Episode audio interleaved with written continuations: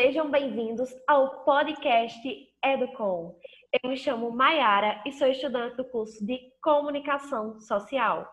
Estou aqui com minha colega Malu. Nós estamos representando o grupo que tem como participante, além de nós, nossas colegas Luana Diniz e Ingrid Gabriele. Esse é um trabalho da disciplina de Sociologia da Comunicação do curso de Comunicação da Universidade Federal de Campina Grande. Oi, gente, eu sou Malu, estudante de Educomunicação, também sou assessora de imprensa do Legislativo daqui de Campina Grande e social media. Bom, hoje nós vamos falar sobre o linchamento no Brasil. E o objetivo do nosso trabalho é apresentar dados sobre os linchamentos levantados por dois pesquisadores, José de Souza Martins e Ariade de Natal. Além de explanar também na visão deles as motivações do crime, recorte de classe, de classe e raça, também abordar um pouco da questão do âmbito judicial e o que fazer para coibir esses atos. E por fim, nós vamos trazer também uma visão da área da psicologia com a psicóloga Aline Gomes. Bom, aqui nessa, nessa primeira parte, nós vamos falar um pouco sobre alguns dados, né? Eu vou trazer um pouco alguns dados, é, também vou falar um pouco sobre algumas questões sociais que circundam esse tema e fazer um recorte de classe e raça a partir da visão do pesquisador e sociólogo José de Souza Martins. Eu vou inicialmente falar sobre o livro dele, né? ele é o autor de um livro chamado Linchamentos, a Justiça Popular no Brasil, é, ele foi escrito no ano de 2015 e além dos motivos próximos, né, que ele aborda nesse livro, ele também vai falar sobre as raízes profundas dessa antiga prática.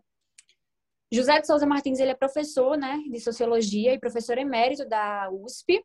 Ele também é mestre, doutor e livre docente em sociologia pela USP.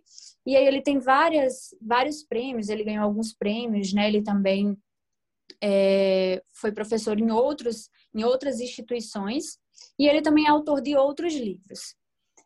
É, bom, apresentando os dados levantados por ele, ele foi um autor né, que analisou nos últimos 60 anos, né, antes do, do livro ser escrito, que foi no ano de 2015, os justiçamentos e concluiu que mais de um milhão de brasileiros já participaram de tentativas de linchamento no país. No estudo, 2.579 pessoas foram alcançadas por linchamentos consumados e tentativas de linchamentos. Apenas 1.150, 44,6%, foram salvas. Outras 1.221, 47,3%, foram capturadas pela população e agredidas, feridas ou mortas. Segundo o sociólogo, os linchamentos são acontecimentos punitivos e de ódio. A tentativa dos linchamentos é crescer, porque as instituições públicas não se mostram eficazes no cumprimento de suas funções. Esse é um trecho né, do que fala o próprio sociólogo. Também, segundo ele, os linchamentos expressam uma crise de desagregação social. São muito mais do que um ato a mais de violência. Elas expressam o tumultuado empenho da sociedade em restabelecer a ordem onde foi rompida. Esses linchamentos, eles são claramente punitivos e, na maioria das vezes, vingativos. É, em uma entrevista né, sobre mais um caso de linchamento que ocorreu no dia 8 de julho de 2015, a, a revista El País fez uma entrevista com um sociólogo. Né? Em 2015, houve esse caso de linchamento que ocorreu com o jovem Clay Denilson da Silva, de 29 anos, que morreu de joelhos. Ele foi espancado até a morte por um grupo de moradores após um assalto frustrado a um bar no Jardim São Cristóvão um bairro pobre de São Luís, no Maranhão. Um adolescente que ia com ele, né, estava junto com ele, foi resgatado e preso pela polícia. Amarrado pelo pescoço e pelo abdômen com uma corda a um poste, o corpo desnudo de Cleiden Nilson foi exposto e fotografado frente a uma multidão curiosa, vizinhos dos que o mataram. Mãos e dedos impressos em sangue tingiram a cena, mas o episódio é mais um no estado, mais um no Brasil. O sociólogo disse que o Brasil tem um linchamento por dia, não é nada excepcional nesta rotina de violência. Este caso não tem nada de diferente do resto, a não ser essa imagem que choca. É, ele também falou né, sobre o efeito que causa a divulgação do ato e sobre o preconceito racial. Segundo ele, não existe uma avaliação do efeito que produz assistir a essas imagens, mas é de se presumir né, que o efeito é de reproduzir essa prática, porque o modelo se repete. Trata-se do mesmo tipo de espetáculo, o poste, né, amarrações, muitos elementos são reproduzidos, a divulgação acaba estimulando a repetição das ocorrências. Na entrevista, né, a revista também perguntou sobre qual significado tem, no cenário cruel de um linchamento, atar a vítima a um poste. Ele respondeu que não tem nenhum, que os linchamentos eles se desenvolvem em formatos muito variados, mas ele disse que justamente é o poste que motiva o interesse da audiência.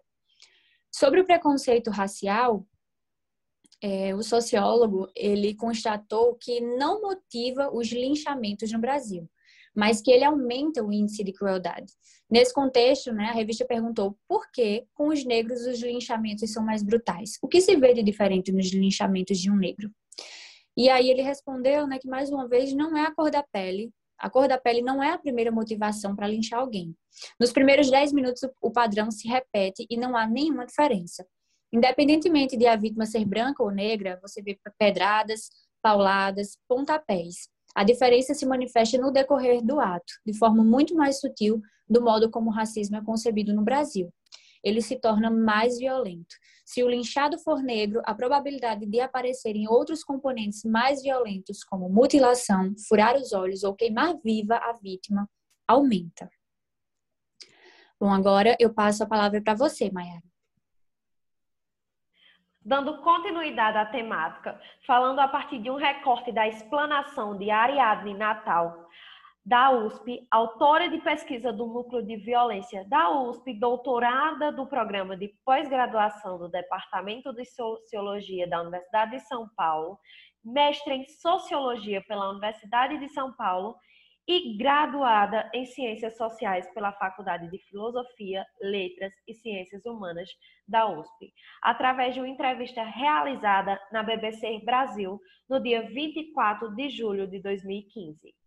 Bem, os lixamentos são mais vistos onde a violência é mais comum e a população não acredita no poder da polícia, resolvendo então fazer justiça com as próprias mãos ignorando por completo o princípio da proibição da autotutela, o qual garante o direito exclusivo do Estado como garantidor da lei, da ordem social e da justiça.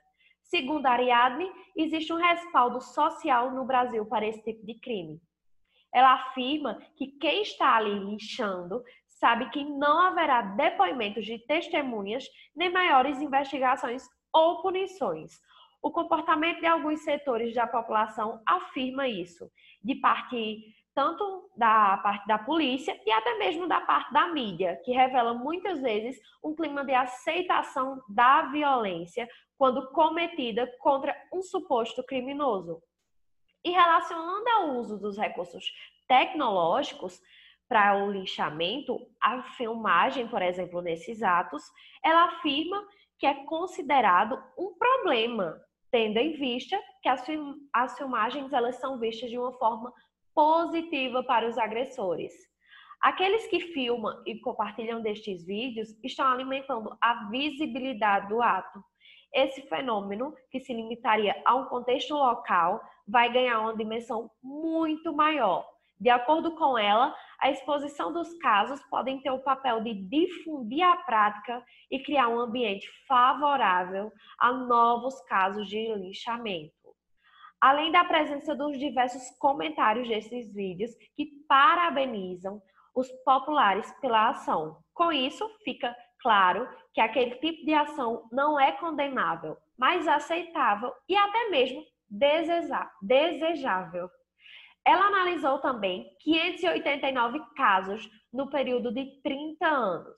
E ela afirma que, diferente da justiça que fixa penas proporcionais à gravidade do crime, o linchamento não tem a mesma lógica, tendo em vista que o linchamento ele pode ser motivado por crimes contra a vida, contra os costumes, como estrupos, contra o patrimônio também, e é difícil indicar se há uma tendência clara de banalização, pois há ocorrência de todos os tipos atualmente. Entretanto, nos 589 casos que ela analisou na região metropolitana de São Paulo, entre 1980 e 2009, os motivos variavam ao longo, ao longo do período. Segundo ela, os linchamentos eles não são aleatórios e atingem uma grande massa da população mais pobre. As pessoas com mais chances de serem linchadas no Brasil apresentam um perfil muito similar ao da vítima de homicídio. 95% dos casos são homens, jovens e a maior parte entre 15 e 30 anos. E é raro uma mulher ser vítima de linchamento, embora haja casos famosos, como o do Guarujá, e em geral também são pessoas pobres. A maior parte do linchamento ocorre em regiões carentes e periféricas, sejam em grandes metrópoles ou cidades do interior, onde o Estado é pouco presente. Dando continuidade, passo a palavra para minha colega Malu. Bom, agora a gente vai falar, né, uma segunda parte do nosso podcast. A gente vai falar sobre trazer um pouco esse tema para o âmbito jurídico, né? E pensando em como resolver esse problema, o que esses autores trouxeram nas suas falas em relação a como resolver esse problema e também sobre uma visão jurídica é, em relação a esse tema.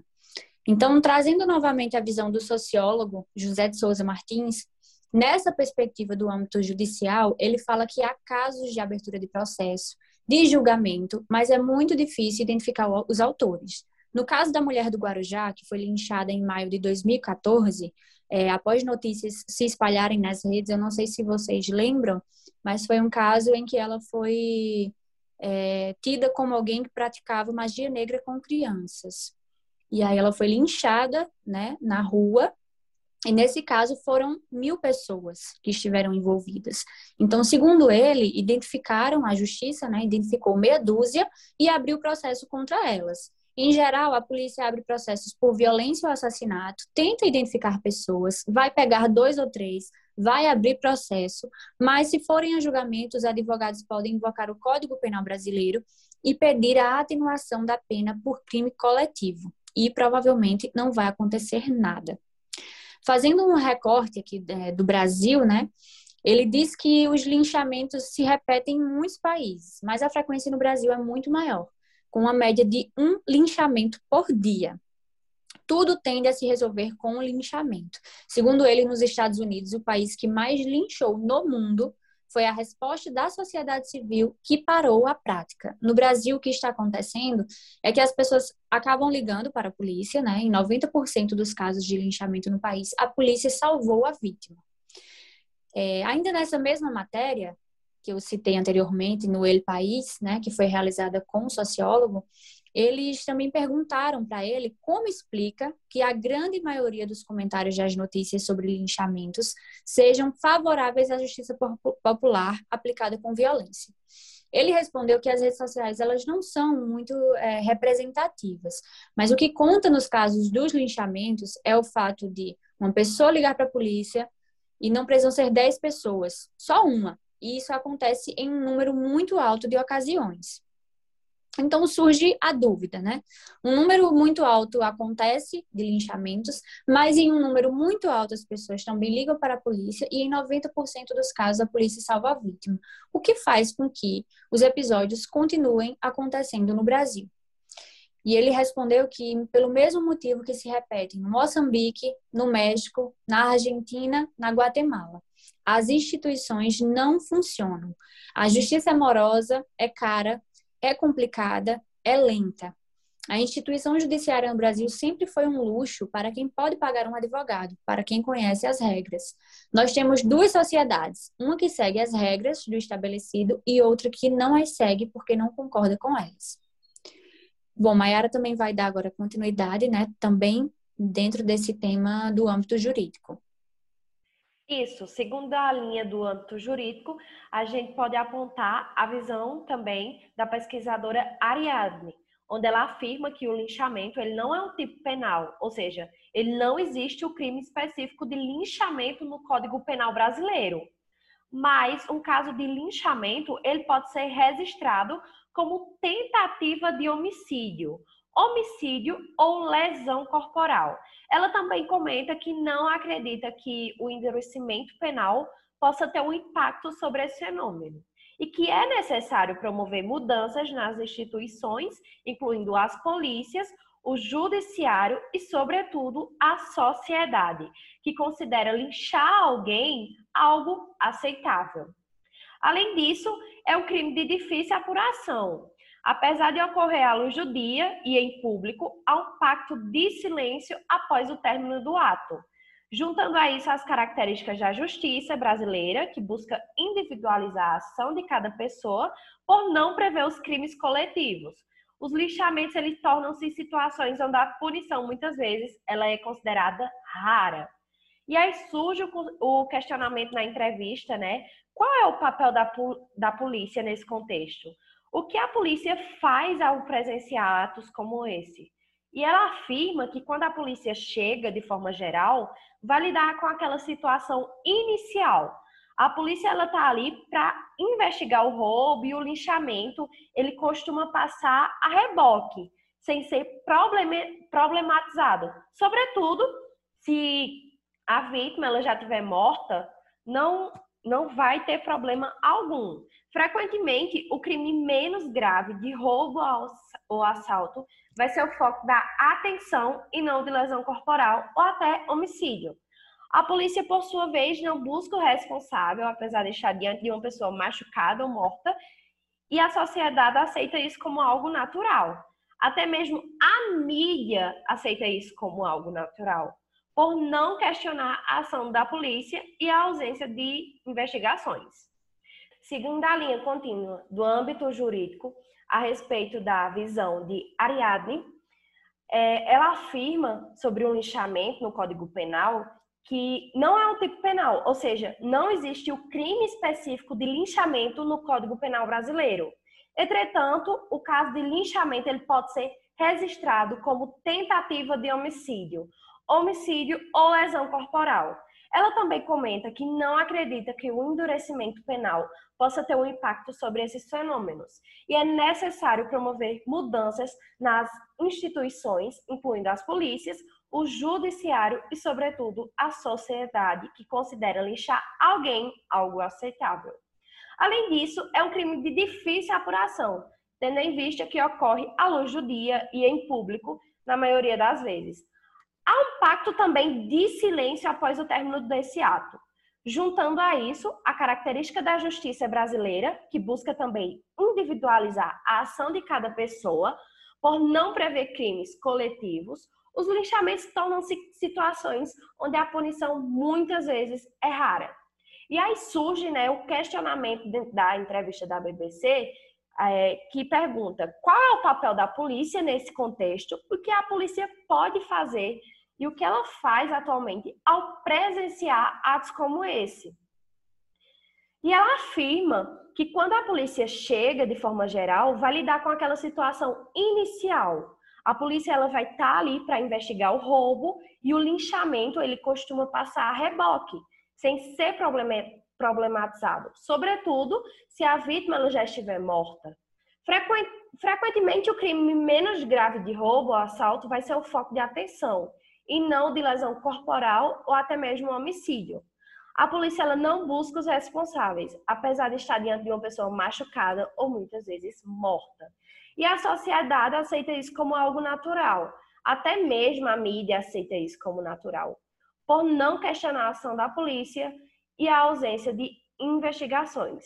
Segundo a pesquisadora, no Brasil, o linchamento é um crime de difícil elucidação e há grandes dificuldades para apontar as responsabilidades individuais de cada envolvido. Apesar da omissão e da cultura de aceitação da violência entre as forças policiais, até há tentativas incipientes de investigação. Quanto à impunidade, para se ter uma ideia, de 589 casos analisados no período de 30 anos na região metropolitana de São Paulo, apenas um resultou em julgamento e há muitas subnotificações no sistema. Bem, uma pesquisa realizada na USP listou 1.179 linchamentos ocorridos no Brasil entre 1980 e 2006, e os anos de 2006, sendo 568 casos em São Paulo, 204 casos no Rio de Janeiro e 180 casos na Bahia, dentre outros estados. De acordo com Ariadne, o que se pode fazer de forma imediata e tangível para tentar coibir esse tipo de crime é a mudança de visão da polícia. Ou seja, que eles mudem a visão em relação aos linchamentos e vejam o linchamento como um problema de segurança pública e não como uma solução. O lixamento, por sua vez, ele não pode ser encarado como uma punição aceitável a quem é acusado de um crime. Trata-se de outra forma de violência, trata-se de outro crime que merece igual investigação. O linchamento tem que ser problematizado como algo condenável e os responsáveis, por sua vez, precisam ser punidos. Se houvesse uma conduta diferente dos policiais ao chegar a uma cena de linchamento, teríamos ao menos uma sensação de receio entre pessoas que um dia possam cogitar participar de algo dessa natureza. Quem lixa sabe que tem respaldo social para isso aqui no Brasil. Até porque quem está ali lixando sabe que não haverá depoimentos de testemunhas, nem maiores investigações ou punições. Pelo contrário, como explicar alguém que se dispõe a assassinar uma pessoa em praça pública sem esconder identidade à luz do dia, sendo até filmada. As ações dos que assistem da sociedade, da polícia e das instituições dão a essa pessoa a certeza de que estão fazendo algo certo. Por finalizando a segunda parte do nosso podcast, vamos também explanar a visão da psicóloga Aline Gomes em relação à identidade com a vítima onde ela afirma que o perfil de quem agride ou lincha alguém não é totalmente conhecido. O comportamento agressivo e a atitude de atacar, tomada por um cidadão de bem, podem ter relações com a identificação da pessoa com o agredido.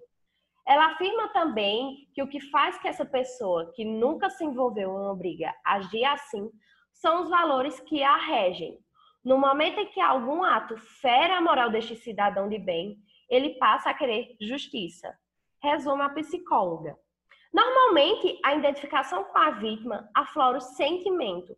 Essa pessoa passa a ter um comportamento agressivo porque se põe no lugar da vítima. Nesse momento, sua parte racional fica apagada e somente a parte emocional comanda. Ela então toma atitudes irracionais, comenta a psicóloga. Por fim, chegamos quase no finalzinho do nosso podcast e agora minha colega Maria Luísa irá ressaltar alguns pontos aqui na sua visão crítica. Bom, é, finalizando, né, a gente vai fazer agora as considerações finais sobre o tema. Agradecer também a todos os ouvintes, né? Mas uma coisa que eu achei bem é, forte, né, nos relatos nas entrevistas dos dois, é, tanto do sociólogo como da pesquisadora Ariadne, é, além das questões sociais que eles falaram, né, essa questão também jurídica, né, como até hoje foi as, as entrevistas foram realizadas no ano de 2015, o livro dele também foi escrito no ano de 2015, nós estamos em 2022, mas até hoje nós temos essa fragilidade nas instituições, né, para resolver os problemas da sociedade, o que sempre é, culmina nessa necessidade, nessa vontade da população fazer justiça com as próprias mãos. É como a psicóloga Aline falou agora, né, o cidadão ele se vê com, com os seus valores feridos e muitas vezes até pessoas que nunca se envolveram em uma situação de violência, elas passam a, a agir né, dentro do crime do linchamento, fazendo, chegando até a, a concluir o assassinato de alguém. Então, isso também mostra uma questão da, da necessidade né, de todas as pessoas desenvolverem a inteligência emocional para lidar com várias questões, mas também é uma resposta muito grande de, acho que, descontentamento da sociedade no que diz respeito à justiça ser falha, né? E ela não é só falha nesse caso, ela é falha em inúmeros casos. A gente vê a justiça sendo falha e sendo lenta e sendo cara, como o próprio sociólogo falou, e isso acaba fazendo com que as pessoas queiram tomar decisões por si mesmas e às vezes sem nenhum respaldo técnico, sem inteligência emocional, sem respaldo jurídico e fazem da sua maneira. E isso acaba gerando realmente uma sociedade muito desorganizada, né? Que, que acaba culminando em atos é, horríveis, né? Como esses que a gente falou aqui. Então, acho que é isso. Mayara, se tiver alguma coisa para falar também. Exato, no mais, queria... pode falar. Querendo complementar a sua fala, quando você aponta que e os pesquisadores, a pesquisadora e o sociólogo também, um ponto de vista da psicóloga também é bastante importante, é a sede de justiça né, da população. Quando você aponta a falha na justiça brasileira e a população ela vem com o emocional um pouco mais fraco, onde o emocional atua ali, submetendo o corpo a praticar atos irracionais no calor do momento, é algo que ainda tem que ser bastante discutido. Sim adorei o ponto quando você coloca sua visão crítica relacionada a isso, porque muitas vezes, muitas vezes já ouvimos inclusive comentários de que bandido bom é bandido morto. Então, a forma como a mídia e a justiça eles banalizam o linchamento tem que ser repensado. Se você quiser complementar a última parte e finalizar o podcast, deixa em suas mãos. Eu acho que é isso, acho que a gente explanou bastante coisas, né, em relação ao tema. Eu queria mais só agradecer a todas as pessoas que vão ouvir esse podcast.